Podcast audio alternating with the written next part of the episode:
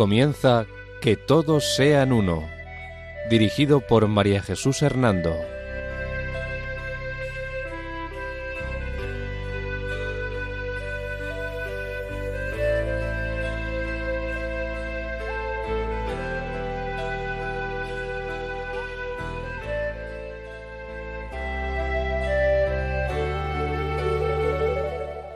Buenas tardes, queridos oyentes de Radio María. En esta tarde del Día del Señor, bajo la protección de María, volvemos a estar con ustedes en este programa titulado Que todos sean uno. La dirección del programa corre a cargo de María Jesús Hernando. Y a mi lado tengo como colaborador a Eduardo Ángel Quiles. Buenas tardes, queridos oyentes.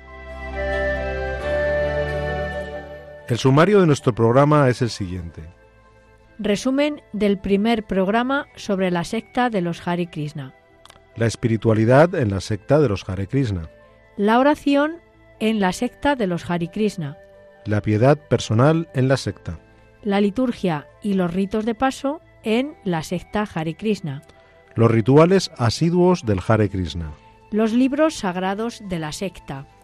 La organización en la secta de los Hare Krishna. Los métodos y la capacidad de captación en la secta de los Hare Krishna. Análisis de la secta Hare Krishna desde los gobiernos. Noticias en el ámbito ecuménico e interreligioso.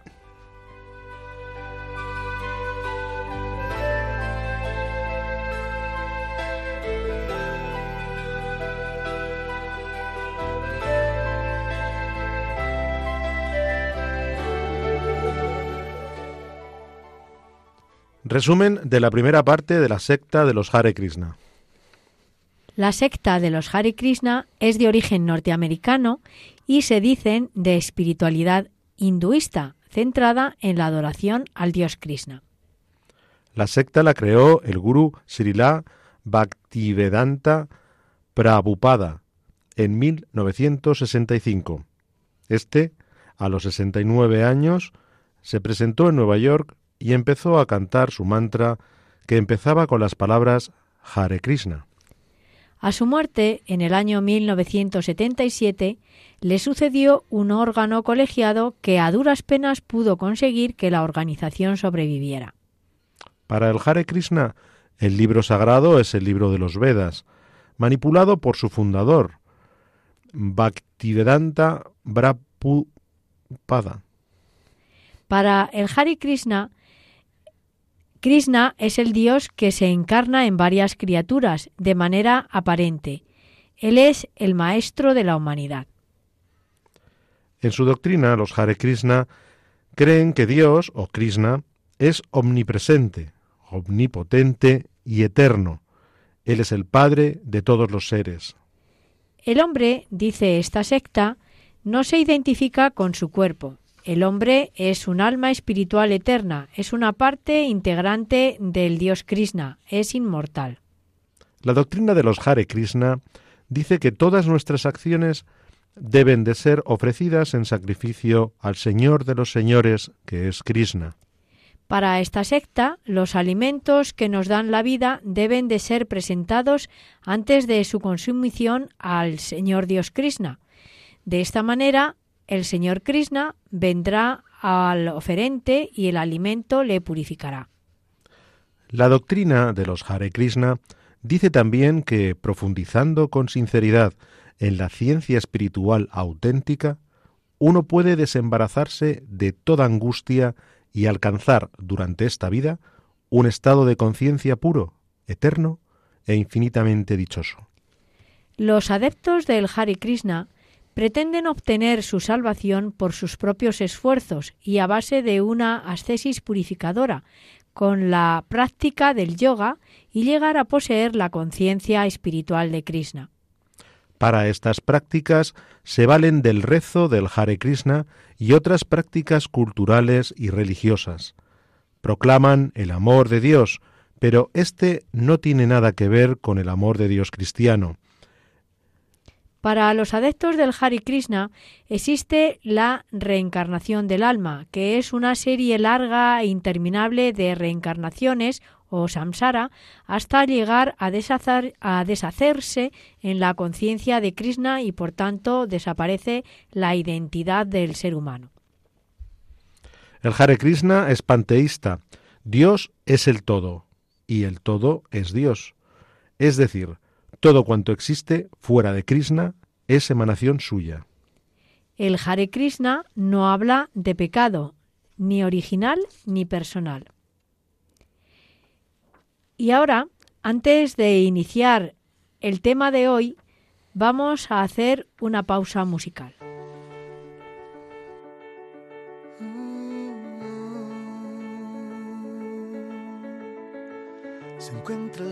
Con el aguacero, se tiñe el cielo de azul sincero. Son los acordes de un verso en te quiero. Es un poema el que vives por dentro. Es como lluvia que alimenta el río, como la fuerza que sostiene el brillo. Es ese brillo que alumbra el camino. En mi camino estarás mi amigo. No encuentro las palabras que expliquen lo que siento sin verte. Sé que estás, es importante, lo comprendo. Tal vez nunca te vea, pero en Dios tú y yo sabemos. Nos une la esperanza, una fe y nuestro credo.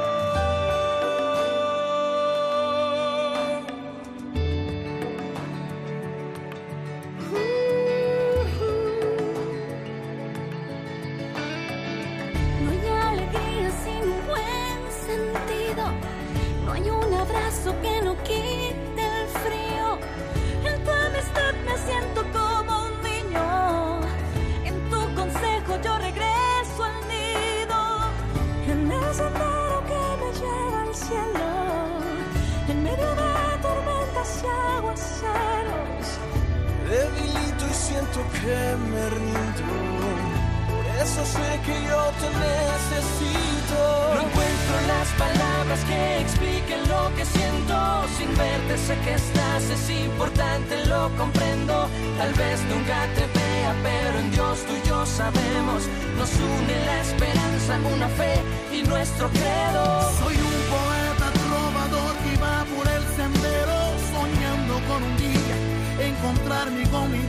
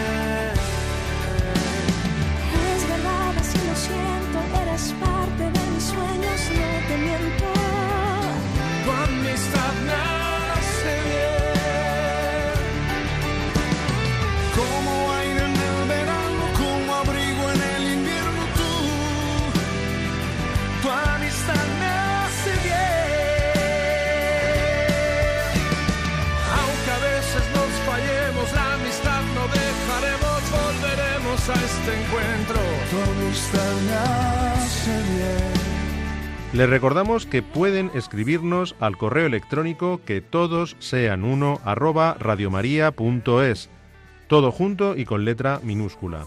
Repetimos, que todos sean uno arroba radiomaria.es.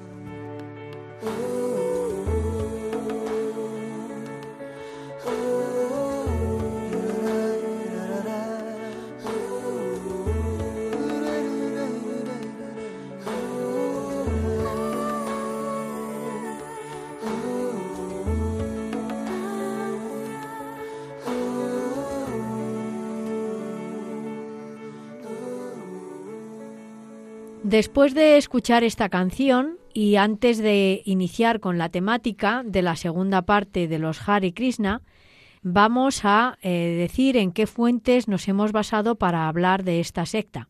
Nos hemos basado en eh, López Cobbs, Carreras y Garro. María Jesús, ¿nos puedes hablar un poco sobre la espiritualidad de los Hare Krishna? Claro que sí, verás, su espiritualidad se expresa a través de la oración, la piedad y la liturgia. En la oración, la secta de los Hare Krishna tiene prácticas muy marcadas. En primer lugar, el devoto tiene un programa de plegarias personales, tienen actos cultuales de tipo misionero y también cultural. Esta oración se desarrolla habitualmente en la lengua vernácula del país donde se reside, aunque tienen cierto tipo de oraciones que se rezan en sánscrito, que como sabemos es la lengua antigua de la, de la India. En estas oraciones no solo se reza a Krishna, sino también a los maestros espirituales, que han tenido una especial influencia en la secta. Por ello, una de ellas se lleva a cabo, una de estas oraciones se lleva a cabo al finalizar la jornada, a través de varios oficios rituales que se desarrollan en el templo ante las deidades. María Jesús, nos has hablado de la oración y de la piedad personal. ¿Qué puedes mm, comentarnos al respecto? Pues en la piedad personal, como ya decíamos antes, hablando en la, de la moral, o mejor dicho, el otro día, ¿no? cuando hablábamos sobre la primera parte, tienen que practicar el yoga. El yoga más puro consiste en abandonarse en el dios Krishna, Así decía el fundador que se lo había revelado la divinidad, a él se lo había revelado Krishna personalmente. Decía que le había revelado, deja toda otra forma de religión y abandónate en mí. Yo te libraré de todas tus faltas, no tengas ningún temor. Y para poder abandonarse en el dios Krishna debe cumplir nueve actividades devocionales bajo la dirección del maestro espiritual, que como decíamos en el primer programa, el maestro espiritual es el guía y al cual hay que hacer caso en todo sin discutir nada de lo que él dice o, manda hacer. Y esta es la dirección que manda seguir. Lo primero, escuchar lo que está relacionado con el Señor. Lo segundo, glorificar al Señor. Tercero, acordarse del Señor. Cuarto, orar al Señor. Quinto, adorar al Señor. Sexto, ofrecer plegarias al Dios. Séptimo, servir al Dios Krishna. Octavo, ligarse en amistad con el Señor Krishna. Y noveno, abandonarse totalmente en el Dios Krishna. Asimismo, en esta meditación del yoga, en la que hay que ir dando estos nueve pasos que acabo de citar, no se puede dar una meditación ociosa ni fantástica, ni tampoco de elucubración sentimental. La práctica de esta meditación a través del yoga debe llevar al adepto a vivir plenamente asumiendo todas las responsabilidades sociales, familiares y humanas, cultivando el valor esencial que debe conferir a las actividades diarias y a toda su existencia. En definitiva, se trata de vivir según la deidad espiritual, dado que sin esta el hombre no estaría en un nivel superior al de los animales. Sí, María Jesús, en la espiritualidad de los Hare Krishna nos decías que era también muy importante la liturgia. ¿Qué nos puedes decir sobre ella? ¿Tienen en esta liturgia algunos ritos de paso? Claro que sí, Eduardo. Los Hare Krishna tienen, como todas las sectas, sus ritos de paso o crecimiento en la espiritualidad de, esta secta. En primer lugar, el devoto que entra en el movimiento tiene que comenzar con las lecturas y los ritos más sencillos. Si se observa que la persona es fiel a lo más sencillo, entonces se da el segundo paso, que es vestir eh, con el hábito o doti al estilo de las vestiduras de los hindúes y que este hábito es de color naranja claro o azafrán. Asimismo, además del hábito, el, el, que ya es admitido en la secta recibe un nuevo nombre y un collar de tres vueltas.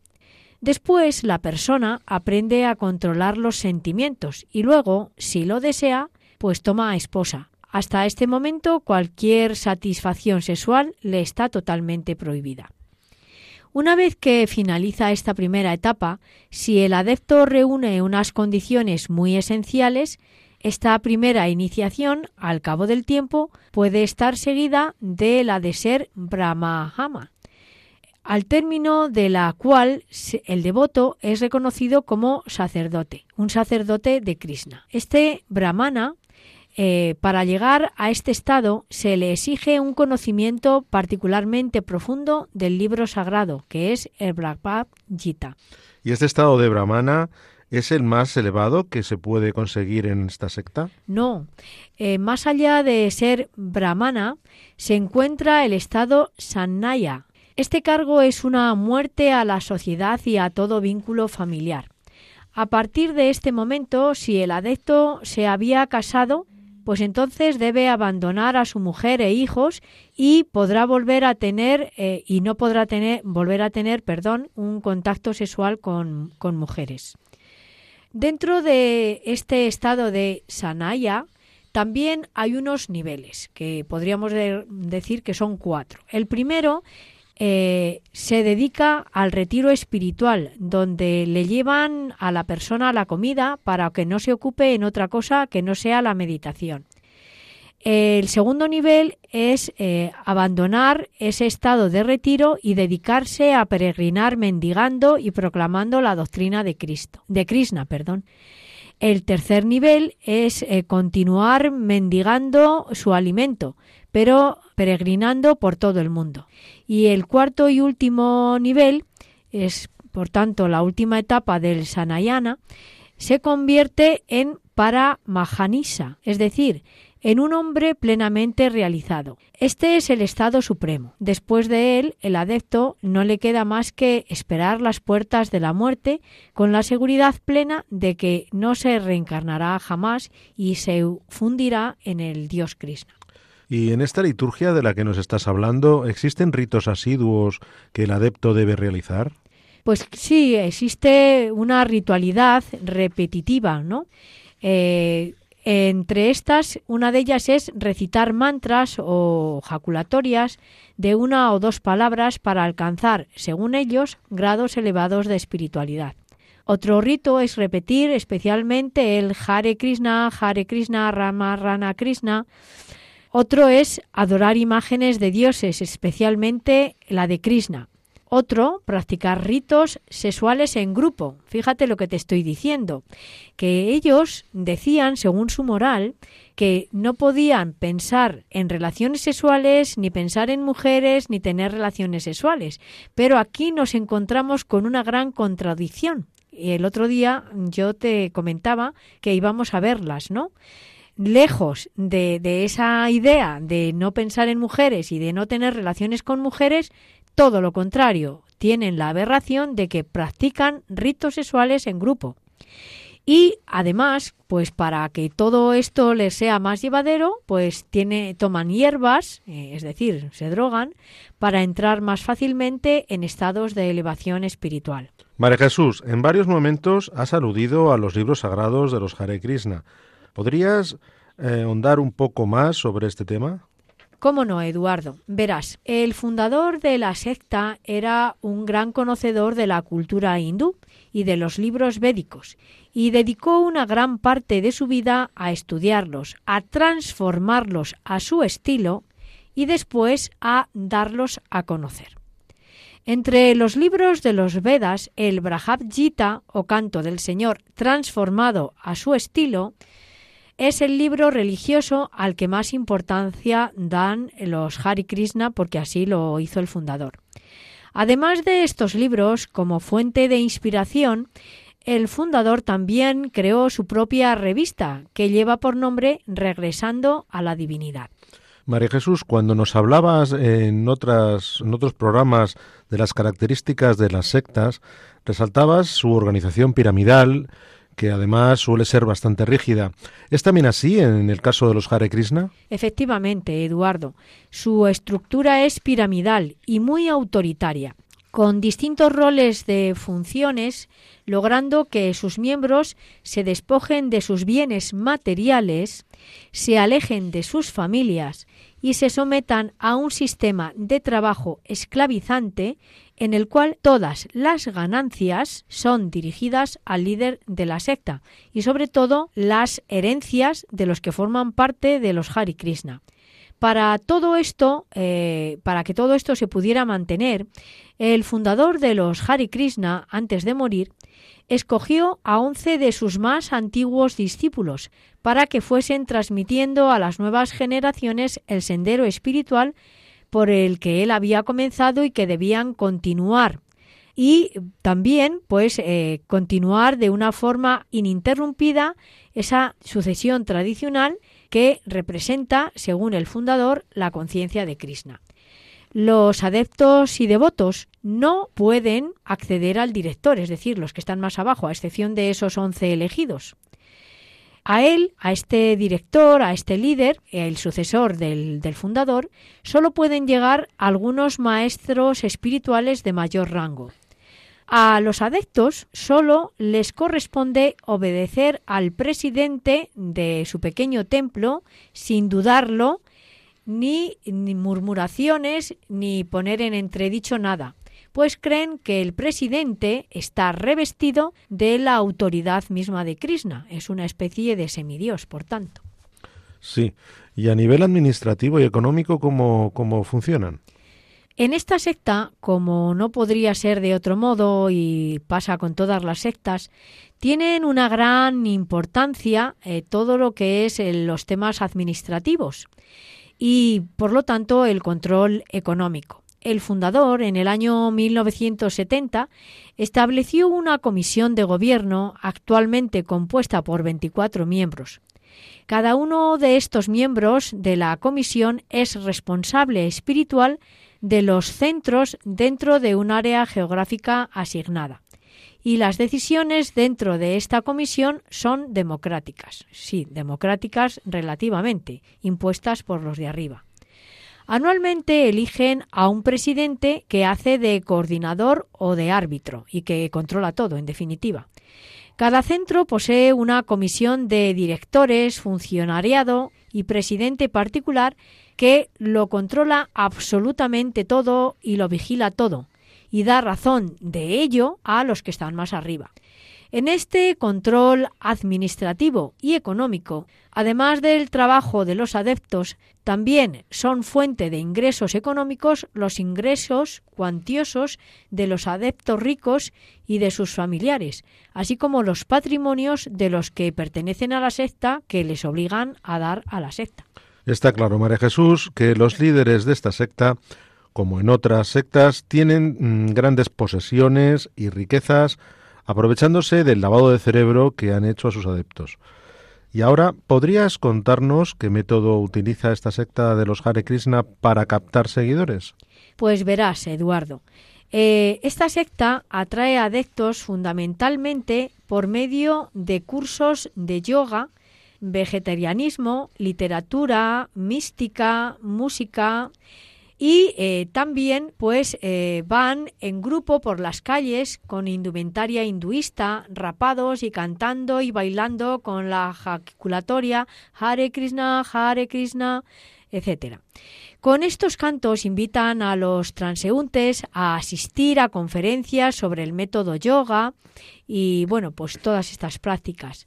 Suelen invitar a asistir a las zonas donde ellos tienen sus granjas y estos suelen ser estas granjas suelen estar a las afueras de la ciudad en pleno contacto con la naturaleza.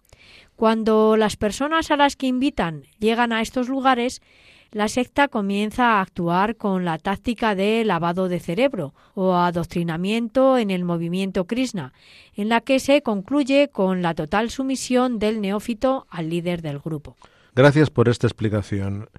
Es increíble la capacidad que tienen las sectas de captar a la gente joven valiéndose de la espiritualidad y la cultura oriental.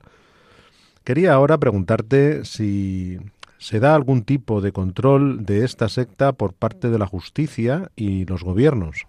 Claro que sí que hay cierto control y se han producido denuncias hacia algunas aberraciones de esta secta de los Hare Krishna. De hecho, algunos dirigentes han estado involucrados en escándalos de narcotráfico y existen casos documentados de agresividad debido a su dogmatismo. En Estados, Unidos, en Estados Unidos esta secta fue investigada por la policía debido a una lucha interna dentro de la misma secta de los Hare Krishna. Según el testimonio de la policía, se inició una amplia investigación sobre la secta, cuyos seguidores, con la tradicional vestimenta de color azafrán, se convirtieron en una imagen habitual en las ciudades y pueblos americanos y europeos desde el inicio de los años 60 el asesinato de un disidente que había acusado a los dirigentes de haber cometido una serie de delitos dio pie a las investigaciones realizadas simultáneamente por la Oficina Federal de Investigación, el FBI, la Policía del Estado de Virginia Occidental y el sheriff del condado de Munnsville. Las autoridades que recogieron pruebas para facilitar el procesamiento de los dirigentes del Hare Krishna indicaron que la información facilitada por confidentes y miembros apartados de la secta, que se habían salido, por lo tanto, mostraba que existían una serie de delitos que iban desde el abuso de menores hasta el asesinato, pasando por el tráfico de drogas. ¿Y qué dijeron los dirigentes de la secta Hare Krishna ante estas acusaciones? Pues fíjate, como es de esperar, las negaron y se mostraron abiertos a cualquier tipo de investigación que se quisiera hacer sobre su comunidad, con el fin de despejar rumores existentes. Pero esta apertura fue un poco aparente, ¿eh? esta apertura que decían tener para que les investigaran, pues acusaron a la policía de conspirar para desacreditar a su comunidad, a los Hari Krishna. Imagino que la policía seguiría con su proceso de investigación, ¿no? Efectivamente, así lo hizo. La investigación continuó y la secta fue acusada de estar llevando a cabo una dura batalla interna. Dijeron que se estaba dando una especie de guerra santa en el movimiento Krishna, mezclada con violencia, asesinato y tráfico de drogas. En esta guerra interna, uno de los líderes espirituales fue gravemente herido por uno de sus discípulos, que le golpeó hasta dejarlo en coma. Estos problemas internos, dijo también la policía, los estaba teniendo la secta desde la muerte de su fundador en el año 1977.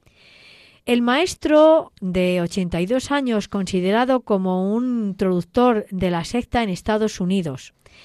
De hecho, tras la muerte de, de, este fundador, una docena de sus seguidores dividieron el país en zonas de influencia pero la competencia por conseguir las áreas de mayor contribución económica agudizó todos estos conflictos. Pero fíjate, aquí no acaba todo. La policía acusó a la secta de haber asesinado a Stephen Bryant, antiguo devoto de la secta que después de salir de ella se convirtió en uno de sus peores críticos y también que confesó todo lo que verdaderamente pasaba en la secta.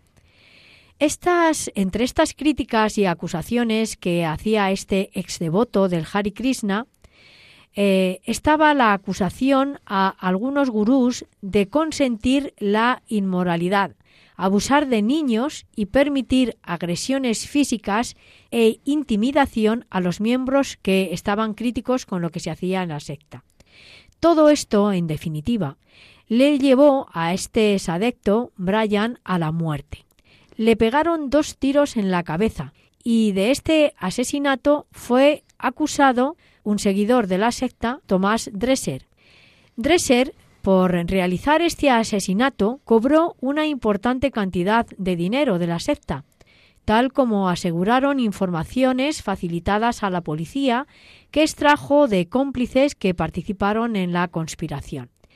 Este asesino, Dresser, ya había sido acusado de asesinato a raíz de la desaparición en el año 1983 de otro miembro de la secta, Charles Dennis, y de ser finalmente, pues confesó eh, que realmente era culpable de este asesinato. María Jesús, nos has hablado del asesinato de un devoto de la secta por abandonarla y sacar a la luz muchas de las acciones que en ella practican.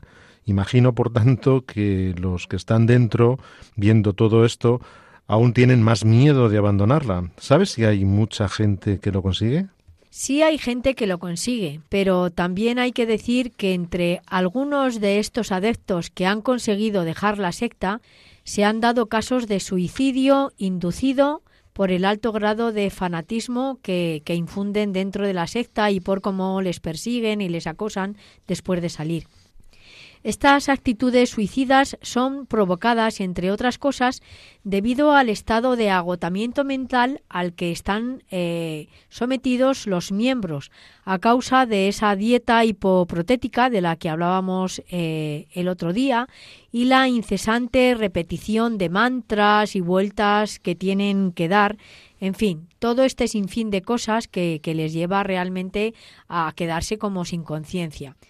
Además, los miembros de la secta sufren un lavado de cerebro debido a la estructura tan autoritaria que tiene la organización y a la tendencia eh, a inhibir el uso de la razón.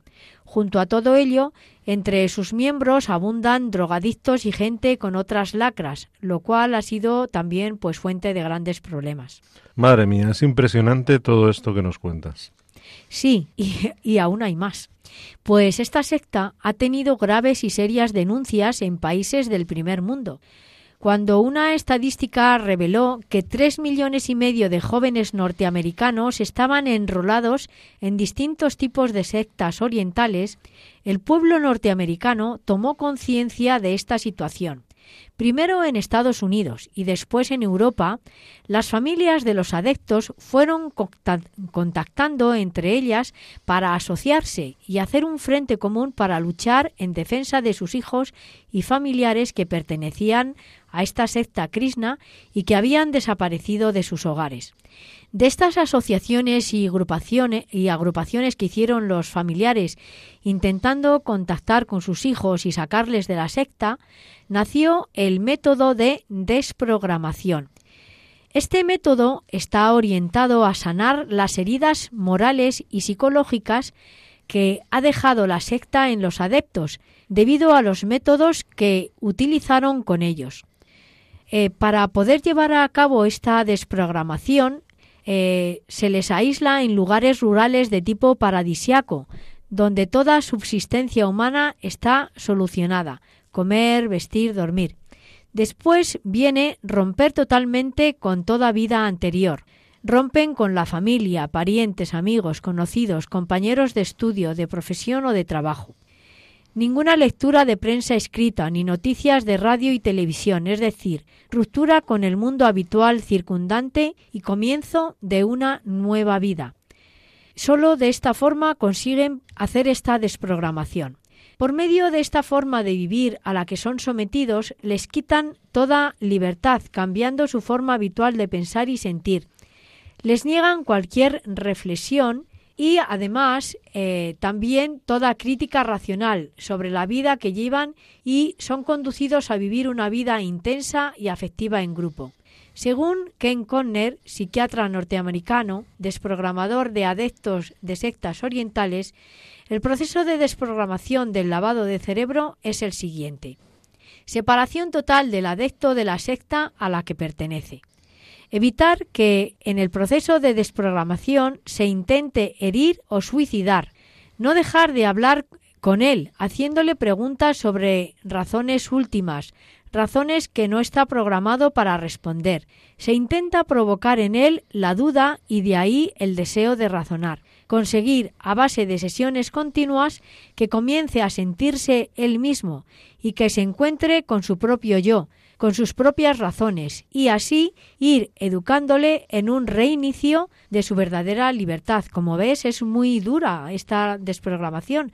Da la impresión que es como eh, introducirles en una nueva secta, pero es que es la única manera de que se desprendan de las relaciones que tenían con la secta y por eso es tan dura, eh, tan duro este aislamiento que hacen con ellos. Este acompañamiento continuo de los psicólogos en este proceso de desprogramación eh, es muy importante. Además, se les recomienda una, se recomienda una sólida alimentación en proteínas, todo lo que les faltaba antes, y se les ayuda con tranquilizantes y relajantes para dormir muchas horas. Por último, después de intensas jornadas de trabajo con el exadecto, se reeduca para vivir en libertad personal. En este proceso de desprogramación de las personas que pertenecieron a la secta de los Hare Krishna, 52 expertos en desprogramación aconsejan un mes de rehabilitación por cada año que se permaneció en la secta. La desprogramación, dicen, es sumamente difícil, ya que se da una dependencia afectiva y existencial del devoto con respecto a la secta y siente una gran inclinación a volver porque se siente como culpable de estar fuera de ella. Se trata, en definitiva, de que adquieran de nuevo su capacidad de razonar y también un recto uso de su inteligencia y voluntad, y así, así poder mm, regresar a la libertad personal que toda persona merece tener. Veo, María Jesús, que este trabajo de desprogramación con los adeptos es complicado y difícil. Ciertamente, Eduardo. De hecho, los psiquiatras que se dedican a la desprogramación dicen que ellos se limitan a devolver al individuo a su estado de salud psíquica anterior a la entrada en la secta. Y en relación al enriquecimiento de la secta a costa de los adeptos, ¿se, se ha dado alguna denuncia? Claro, claro que se ha dado. Eh, pues se dio una crisis económica de la comunidad Hare Krishna que a su vez estuvo estrechamente vinculada al descenso de número de adeptos. Como consecuencia de esta crisis, pues también se clausuraron algunos centros, eh, entre ellos alguno de Madrid. Observo, por lo que cuentas, que estas dificultades económicas de la secta de los Hare Krishna se dieron también en España. Sí, y además de esta comunidad asentada en Madrid, también sufrió una crisis económica la que se encontraba en Barcelona. ¿Y qué fue lo que pasó? Pues verás, los síntomas de estas dificultades económicas se descubrieron cuando, de forma precipitada, se tuvo que abandonar el chalet que ocupaba la comunidad de la calle Cuatro Caminos de Barcelona, en la que vivía medio centenar de adeptos y que había sido propiedad del naturista español Nicolás Capo. Hare Krishna había alquilado la finca en octubre de 1982, comprometiéndose a pagar un alquiler que después no pudo pagar durante un largo periodo de tiempo. Estas, eh, todos estos eh, impagos eh, en la calle de Cuatro Caminos de Barcelona se repitió, al parecer, en otras comunidades y templos de España. Pero esta supuesta crisis económica se contradecía con la, la política financiera de la secta, que había dejado en manos de exadeptos y exdirigentes el control y beneficio de empresas creadas por la asociación y cuya gestión estaba generando importantes beneficios para la comunidad. Es decir, eh, había una contradicción entre la pobreza con la que estaban viviendo las pequeñas comunidades que decían que no tenían dinero y la riqueza y grandes empresas que eh, controlaban los líderes de la secta. Eh, esto era ciertamente pues algo incomprensible, ¿no? Pero eh, pues es así, formalmente no existía ningún vínculo entre la asociación y esas firmas comerciales de tanto dinero que tenían dinero y que podrían haber pagado estos alquileres, mm, según afirmaron los responsables de la secta y de las empresas. ¿Y se sabe cuáles eran esas empresas? Pues sí se sabe. Entre esas empresas, eh, porque así fue publicado, se encontraba la de Espiritual Sky, esta empresa, especializada en la fabricación y comercialización de incienso, cosméticos y alimentos naturistas, también llevaba a cabo la importación de productos de artesanía de los países asiáticos. El movimiento Krishna fundó en la década de los 60 esta firma en Estados Unidos, abriéndose posteriormente sucursales en diferentes países. En España, sin embargo, Espiritual Sky era propiedad del el ex secretario de Hare Krishna, Francisco Adolfo Granero, y de su esposa, Francisca Plana Saiz, dos expiadosos devotos de la secta que después la abandonaron. La empresa tenía su sede en el barrio de Poble, Pobleno de Barcelona. Granero afirmó que abandonó el cargo directivo que ostentaba en Hare Krishna en octubre de 1984, aunque continuó manteniendo estrechas relaciones de amistad con algunos adeptos y simpatizantes afirmó que colaboraba económicamente en la financiación de la secta Hare Krishna, pues de la misma manera que lo hacía con otros movimientos y asociaciones humanitarias. Pero Granero no fue el fundador del restaurante Govinda. Cierto, Francisco Adolfo Granero fue el fundador del restaurante Govinda de Barcelona. Y el movimiento Krishna poseía una red de restaurantes Govinda en diferentes países del mundo pero al igual que sucede con Espiritual Sky, esta empresa, este establecimiento es propiedad de un particular. Govinda, algo más que un restaurante vegetariano, que este es su lema o su eslogan, se abrió con una fiesta social a la que acudieron algunos aristócratas indios. Tras diversas vicisitudes, a raíz de las cuales tuvo que permanecer cerrado unos meses este restaurante, la titularidad del establecimiento pasó a manos de Jaime Sanz García, que desde el año 1976 al 1986 había ostentado el, cargo de presidente del Consejo Rector de la Comunidad del Hare Krishna en España. Sanz, por otro lado, negó también que tuviera vínculos comerciales con la secta, aunque reconoció que otorgaba ayudas económicas al movimiento religioso. Como ves, esto es eh, tiene una gran conspiración de dinero y de negaciones de, de lo que realmente había por debajo. Sí, María Jesús, ¿y en qué otros lugares ha tenido especial problema esta secta? Pues también se sabe que tuvo serios problemas en Argentina. En Buenos Aires, según relató Federico Fassbender en Infobae, eh, esta secta hacía un sincretismo entre la espiritualidad hindú y la cristiana. Eh, Federico contó que tenía una imagen, que tenían una imagen de Cristo que podía verse junto a la de Hare Krishna en sus altares y junto a un unicornio del tamaño de un pony enano. Y además de mezclar el culto de las imágenes, como comprenderás con esto lo que querían era atraer a, la gente, también lo hacían con los cantos y las plegarias, y decían Hare Krishna en medio del tradicional mantra Hare Krishna, acompañando de guitarras y criollas.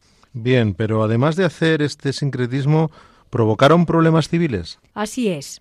Cinco miembros de la cúpula fueron arrestados por la Policía Federal de, Argentina y acusados de convertir en esclavos a sus fieles, de alejarlos de sus familias y de despojarlos de sus bienes.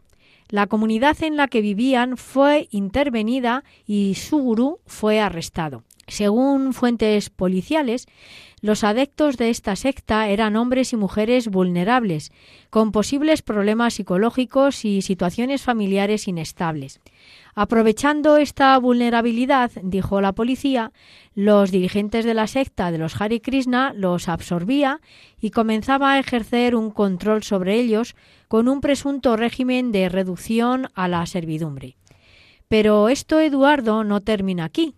La policía dijo, además, que el líder del templo de los Hare Krishna ejercía un sometimiento psicológico sobre los adeptos, quedándose con su dinero y manteniendo relaciones sexuales con las feligresas, diciéndolas que el contacto físico era una bendición y era pues una especie de, de ritual que debían de practicar porque así lo ordenaba Krishna. Y ahora, antes de iniciar las noticias de ámbito ecuménico e interreligioso, vamos a escuchar esta canción.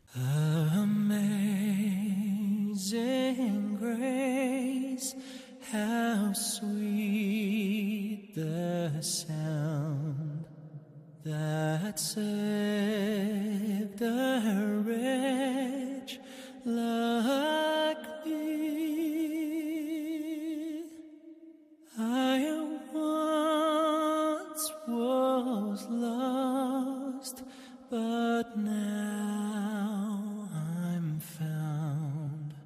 Was blind, but now I see. Twas grace that taught.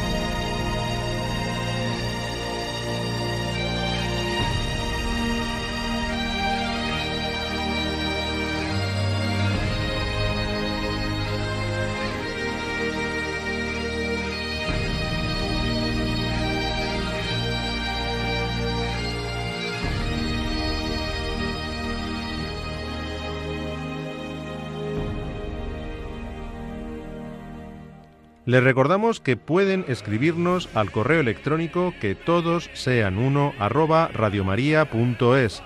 todo junto y con letra minúscula. Repetimos, que todos sean uno arroba.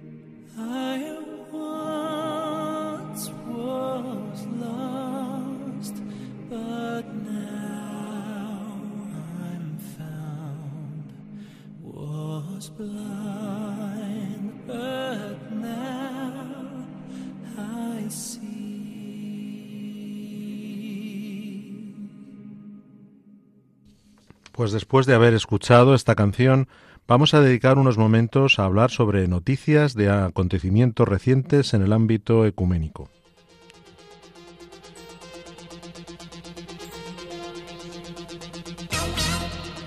Los cristianos en la ORE sostienen una vela en oración ecuménica y dan gracias por el mejor entendimiento mutuo que se está dando entre los cristianos en tiempos de pandemia.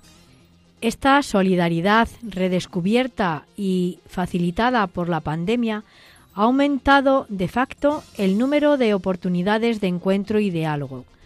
Los líderes de las iglesias se han reunido a menudo de forma online, por ejemplo, en los diálogos teológicos del Consejo Pontificio para la Promoción de la Unidad de los Cristianos, lo que a menudo ha llevado a una línea de pensamiento común que favorece la redacción de documentos conjuntos. Además, a nivel local, la gente se ha podido mirar mutuamente mucho más. Como muchos eventos se transmitían por Internet, señala Heinz de Steville, los protestantes podían ver las misas católicas, los católicos podían ver las oraciones evangélicas y así no solo se lograba un mejor conocimiento mutuo, sino también una mejor sensibilidad.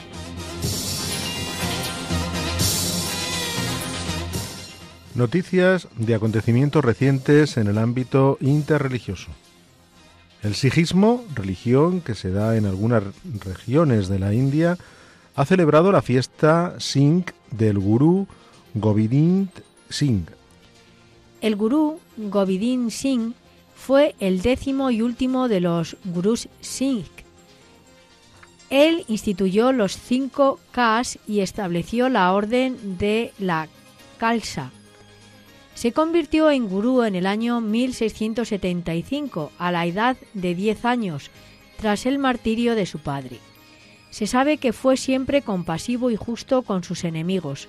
Nunca saqueó ni tomó prisioneros y tampoco reclamó ningún territorio conquistado. Se proclamó defensor de los pobres y de los humildes de la India. Llevó a su culminación el ideal del soldado espiritual y fue a la vez un inspirado y prolífico escritor y poeta. Podemos decir que encarnó los principios de los Sikhs eh, y ha mantenido durante toda su historia y además creó el Khalsa, una hermandad espiritual dedicada a la pureza de pensamiento y de acción. Los Khalsa también se comprometen a abstenerse de cualquier relación sexual fuera del matrimonio y a abstenerse de consumir carne, huevos, tabaco, alcohol, drogas o cualquier otro enervante.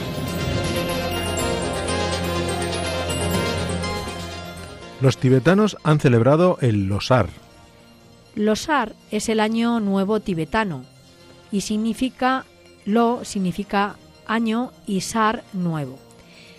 Es la festividad cultural más importante del calendario tibetano y simboliza la purificación y frescura de empezar una nueva etapa.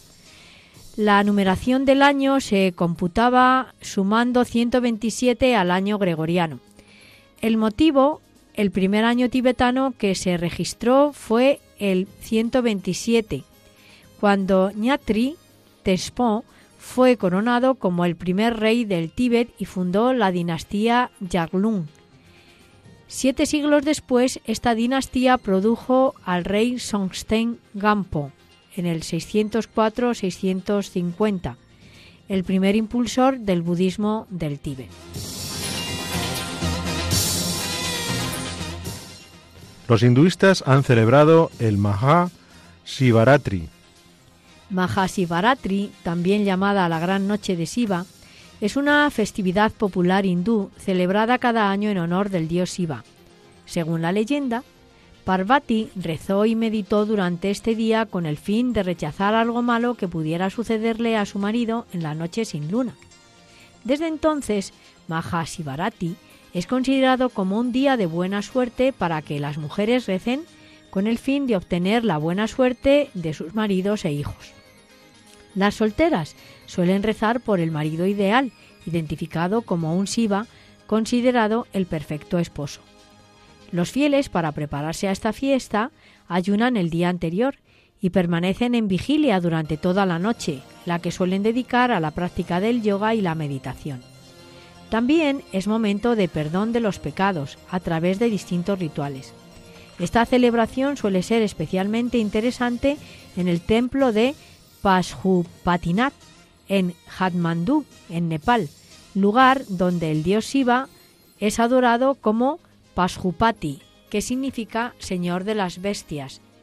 Cientos de miles de peregrinos y visitantes visitan este templo esta noche. Cada año lo visitan formando grandes colas de peregrinos que esperan durante horas para dejar su ofrenda en el templo.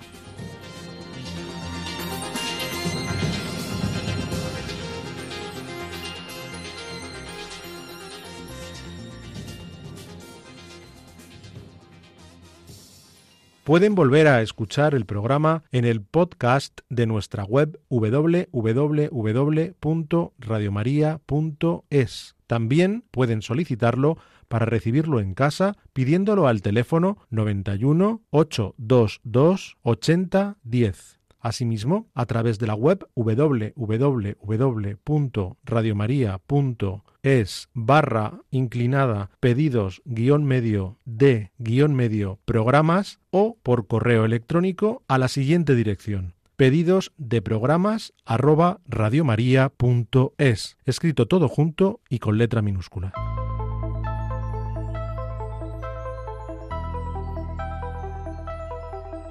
Bien, queridos oyentes, pues después de escuchar estas noticias nos despedimos de ustedes. La dirección del programa ha corrido a cargo de María Jesús Hernando. Y a mi lado ha estado como colaborador Eduardo Ángel Quiles. Hasta dentro de 15 días, si Dios quiere. Que María nos guíe en nuestro caminar y en la búsqueda del diálogo ecuménico e interreligioso. Buenas tardes y gracias por escucharnos. Han escuchado Que todos sean uno, un programa dirigido por María Jesús Hernando.